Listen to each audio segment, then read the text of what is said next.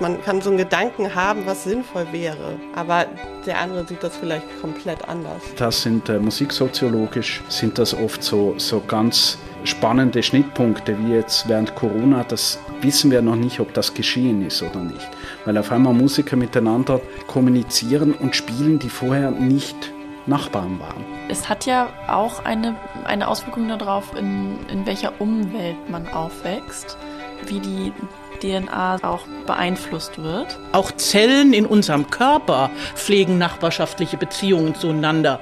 Und wenn das schief geht, dann haben wir aber ein echtes Problem. Dieser Anspruch darauf, sein eigenes Territorium zu definieren und dort bestimmte eigene Regeln, Normen dann eben zu leben, ähm, der ist schon sehr stark ausgeprägt bei vielen Menschen. Gedankensprünge. Ganz Ohr für Forschung, Kultur und Gesellschaft.